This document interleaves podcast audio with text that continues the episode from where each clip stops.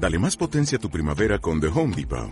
Obtén una potencia similar a la de la gasolina para podar, recortar y soplar con el sistema OnePlus de 18 voltios de Ryobi desde solo 89 dólares. Potencia para podar un tercio de un acre con una carga. Potencia para recortar el césped que dura hasta dos horas. Y fuerza de soplado de 110 millas por hora. Todo con una batería intercambiable. Llévate el sistema inalámbrico OnePlus de 18 voltios de Ryobi.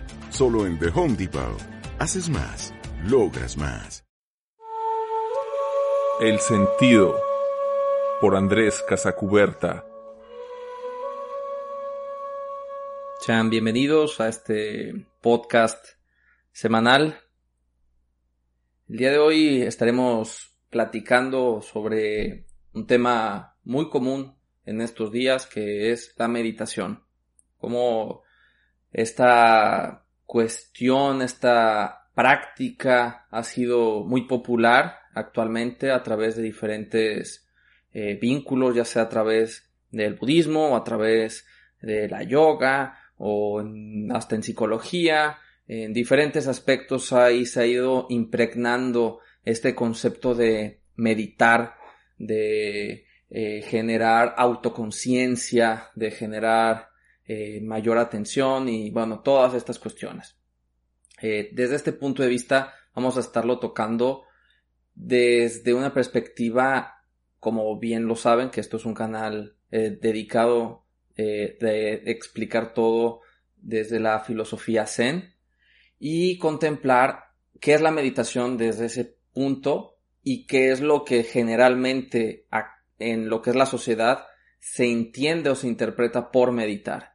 Es importante hacer una diferencia entre meditar o lo que consideramos meditación eh, generalmente cualquier individuo a lo que se practica dentro del Zen. Esto es fundamental para entender los propósitos de una y otra.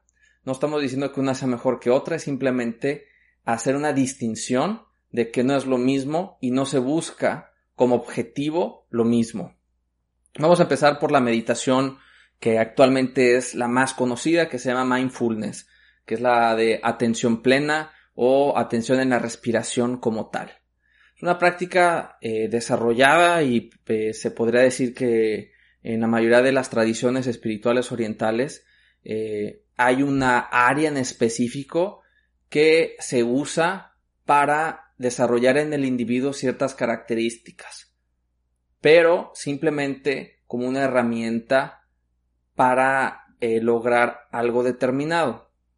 A lo que me refiero con esto que es, el mindfulness como tal se busca de cierta forma hacer que la persona experimente cierta tranquilidad, se desapegue de ciertas ideas, que tenga mayor conocimiento de su estado emocional, que pueda de alguna manera estar más atento, más relajado, que se sienta mejor consigo mismo a través de esta práctica. Es una práctica muy reconocida, muy recomendable, tiene su utilidad y su función, pero a su vez es limitada. ¿Limitada qué? Sí, efectivamente, esta práctica opera y ayuda en la mayoría de los casos a los individuos que la practican, pero al final se podría traducir de la siguiente forma de manera sencilla. Es, mientras estés meditando, estés haciendo esta práctica de mindfulness, todo está bien, sales de ahí y todo vuelve a estar mal.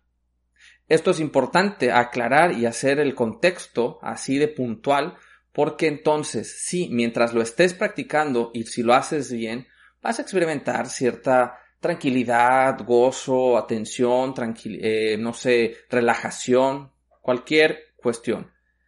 Pero una vez sales al mundo exterior, no tienes las herramientas básicas para entender ni siquiera por qué, pues, te sigue causando daño lo que te causa daño.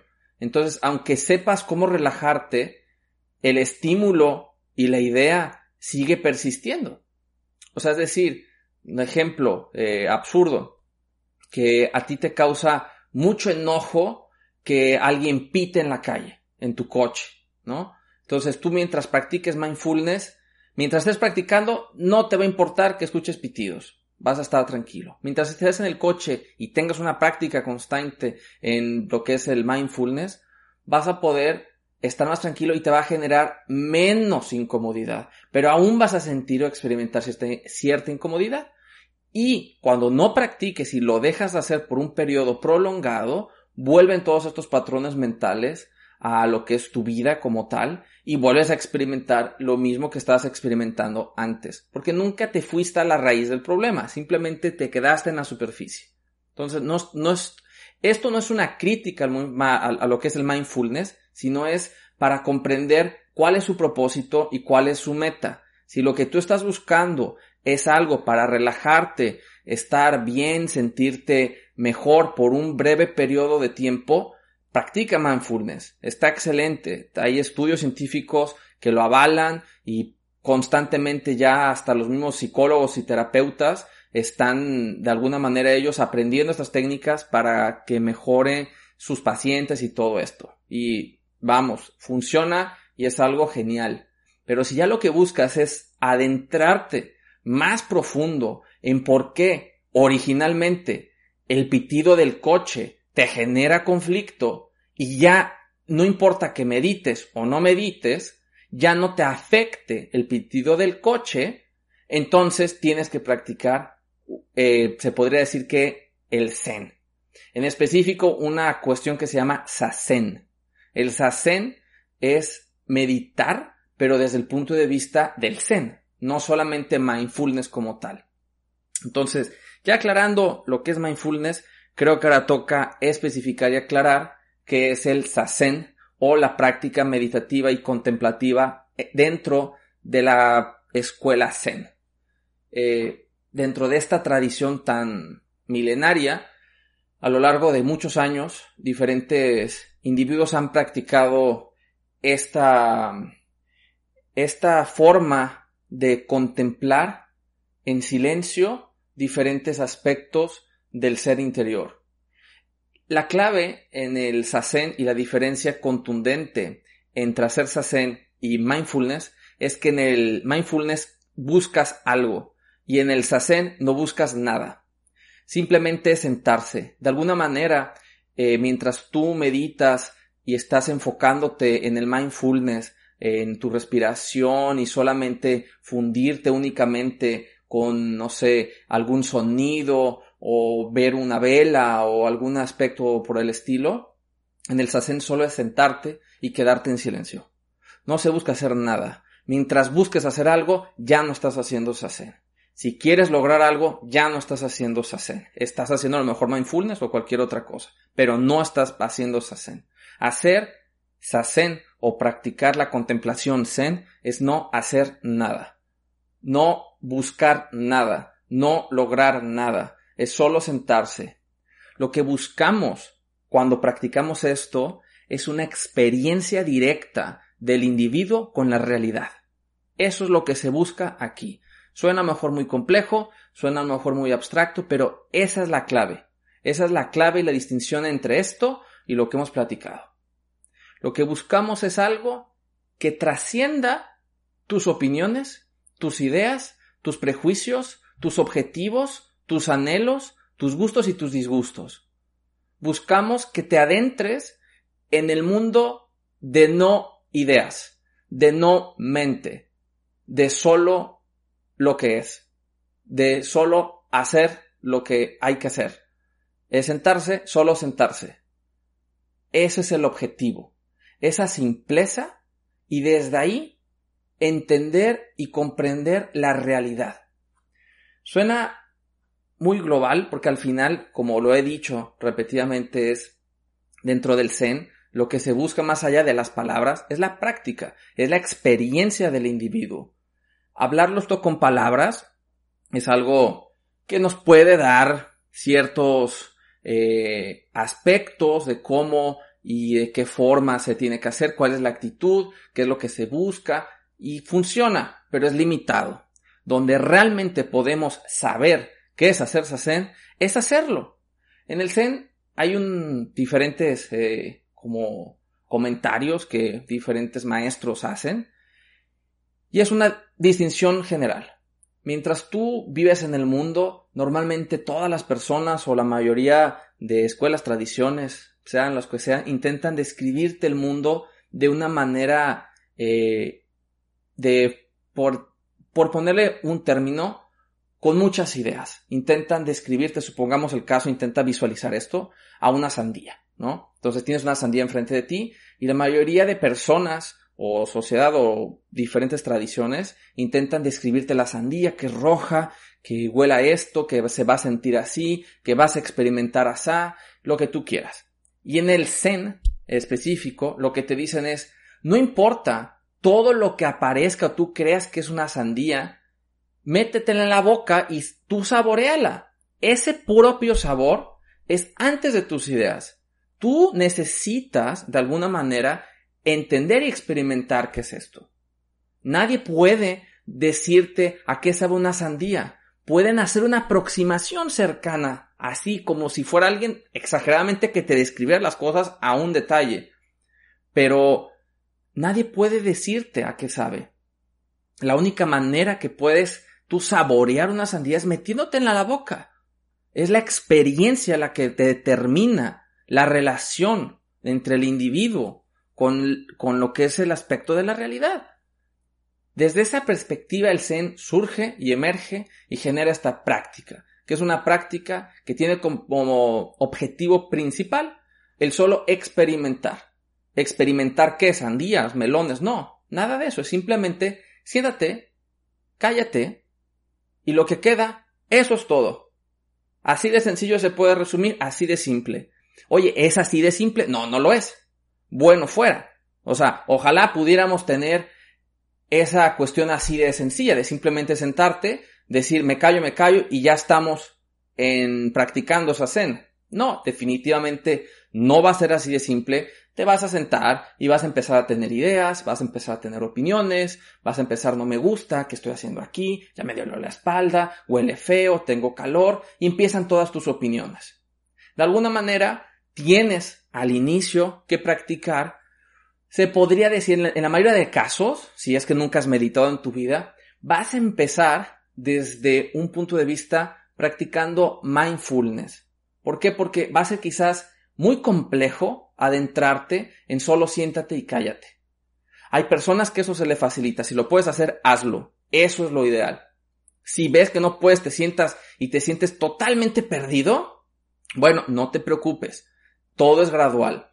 Para que no te sientas perdido, hay objetos en los cuales podemos depositar nuestra atención para que no nos sintamos, por así decirlo, tan como dispersos y nos van a ayudar a enfocarnos un poco más y aprender sobre todo algo que nadie actualmente por lo menos está acostumbrado, que es a estar en silencio, que es a estar solo, sin ruidos, sin voces, sin preguntas, sin la voz interior también, simplemente tú. Este aspecto es fundamental. Es clave para poder aprender a relacionarnos con un entorno que debería ser natural, que es el estar solo y en silencio. Tenemos que aprender esto. ¿Cómo se aprende? Practicando meditación. Al principio vas a empezar eh, con practicar en diferentes ejercicios en el siguiente podcast, no va a ser la próxima semana, va a ser junto con este. Se voy, de, en sí lo que voy a estar haciendo es un ejercicio para meditar. Voy a explicar cómo se medita, qué debes de entender, qué debes de visualizar, cómo debes de sentarte para entender y cómo tú lo puedas hacer desde tu casa. Ese podcast en particular, ese capítulo está hecho como un ejercicio para que lo puedas reproducir cuantas veces quieras para que recuerdes cómo sentarte, cuál es la actitud, en qué debes enfocarte. Y ahí voy a dar prácticamente esto que te estoy platicando, que son tres aspectos. El primero es, puedes enfocarte en solo meditar en un objeto como es tu respiración, o sea, atender tu respiración, ya sea contar o solamente sentir lo que es tu respiración. Por otro lado, puedes enfocarte en algo más eh, grueso como es algún objeto eh, lo ideal es con tu respiración, es lo que yo recomiendo. En mi práctica específica recomiendo iniciar por la respiración y después adentrarse a hacer lo que es Zen. Pero bueno, si estás acostumbrado a hacerlo eh, viendo alguna vela o viendo alguna figura, puedes empezar por ahí, ¿ok? Simplemente es depositar la atención en algún objeto, ya sea interno y biológico, como son los latidos del corazón o la respiración, o algo externo, como un objeto, una vela o una figura, lo que tú quieras. Entonces, el punto es iniciar por ahí, generar una rutina, generar una actitud, por lo menos de mayor atención, mayor claridad, mayor relajación, y una vez tengas ya esto dominado, te sientas más eh, enfocado, vas a adentrarte ya ahora sí a lo que realmente se conoce como hacer sasen, que es sentarte sin hacer nada. Bien, dentro de esto hay diferentes aspectos a mencionar. La meditación sasen no es me siento, no hago nada y se acabó, pero el hacer nada nos referimos a sobre todo a que no te dejes llevar por tus ideas, a que no te apegues a tus ideas y estés divagando con tu mente. Es que no estoy haciendo nada. No, sí estás haciendo algo. Estás generando más ideas porque te estás enganchando a ellas. Me refiero a cuando se dice no hacer nada es quedarte ahí. ¿Y qué es ahí? Escuchar, sentir, oler, percibir de alguna manera como lo que es. No sentirte identificado con ninguno de estos estímulos. Escucharlos, si hay algún pájaro, pues, pájaro, pero no tender a generar, ay, pájaro, ¿cómo será? ¿Será blanco? ¿Será negro? ¿Estará bonito? Y después, ay, se me olvidó, eso suena como mi alarma, ya, ya, ya es tarde, tengo que trabajar. Todo eso es lo que no queremos. Todo eso nos genera distorsión. Para adentrarnos en la nada, para adentrarnos en el no hacer, necesitamos tener ciertos como salvavidas. Y estos salvavidas o estas puertas al no saber son preguntas. Son preguntas que nos ayudan a contemplar y de alguna forma a adentrarnos en este vacío en el que es antes de nuestras ideas y podemos llegar a solo la experiencia, solo experiencia, no división, no adentro afuera, solo lo que estás experimentando. Eso es lo que queremos tocar. Y estas preguntas se podrían traducir como espadas que cortan todo este flujo mental que tanto nos agota y que no nos deja percibir la, se, se podría decir que la realidad más allá de las ideas. Normalmente todos vivimos en el mundo de las ideas, no en el mundo real me da mucha risa cuando eh, escucho y veo todas estas personas intentando buscar nuevos mundos y no se han dado cuenta que ellos ya viven en un submundo de la realidad. Ellos viven en sus propias ideas, en sus propias opiniones. Esto es un propio mundo. Sí existen dos mundos, pues no, existe uno solo, que es la realidad, pero adentro de esta realidad hay muchos munditos chiquititos, que es parte de la realidad, pero las personas experimentamos que esos munitos pequeñitos de nuestras ideas es la única realidad y no podemos salir de esta pequeña burbuja. Lo que buscamos es romper esta burbuja y darnos cuenta que hay una realidad total. Ya existe, no hay que inventar nada, no hay que enseñar algo místico, ni mágico, ni novedoso. No, la vida tiene que ser simple y natural. No podemos llenarnos la cabeza con conceptos eh, mágicos, abstractos, difíciles de entender. Nunca ha sido así el mundo. ¿Por qué va a ser la realidad así? Las cosas siempre han sido sencillas, de la forma más obvia. Lo mismo sucede con nuestras ideas. Nuestras ideas generan este mundo pequeñito y distorsionado, en el que la mayoría de personas vivimos ahí dentro. Pero cuando meditas, Quieres dar un paso atrás de este mundo. Quieres dejar esas ideas más en la superficie y adentrarte al fondo del océano. Y en el fondo del océano te vas a dar cuenta que en el fondo hay arena. Y es una sola arena global que abarca todos los mares. Esa arena, esa extensión, si tú sigues a través de ella, abarcarás el mundo entero. Toda la realidad. Porque la realidad emerge de la experiencia. Y después de la experiencia emergen las ideas. Es posicionarnos en el punto inicial de todo. Si te logras posicionar en el punto de partida, logras encontrar o practicar lo que es sasen. Si haces esto y logras de verdad genuinamente tocar esto, tu vida cambiará por completo.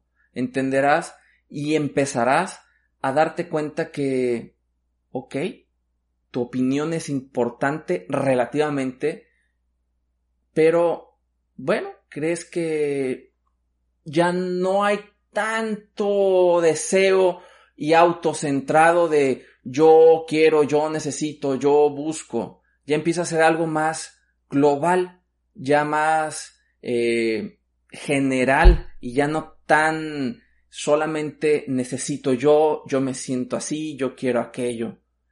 Esto obviamente va de la mano con una práctica que vas desarrollando gradualmente. Automáticamente alguien que empieza a posicionarse y alejar un poco sus, sus ideas, aunque van a seguir estando, eso es importante que decir, las ideas no desaparecen, las ideas tienen su función y hablaremos de ellas, como así como el ego. El ego no es malo, las ideas no son malas, tus opiniones no son malas, son válidas y tienen su función, pero en el momento en el que tus ideas opiniones empieza a generarte sufrimiento a ti o a los demás, hay algo mal, estás distorsionando la realidad.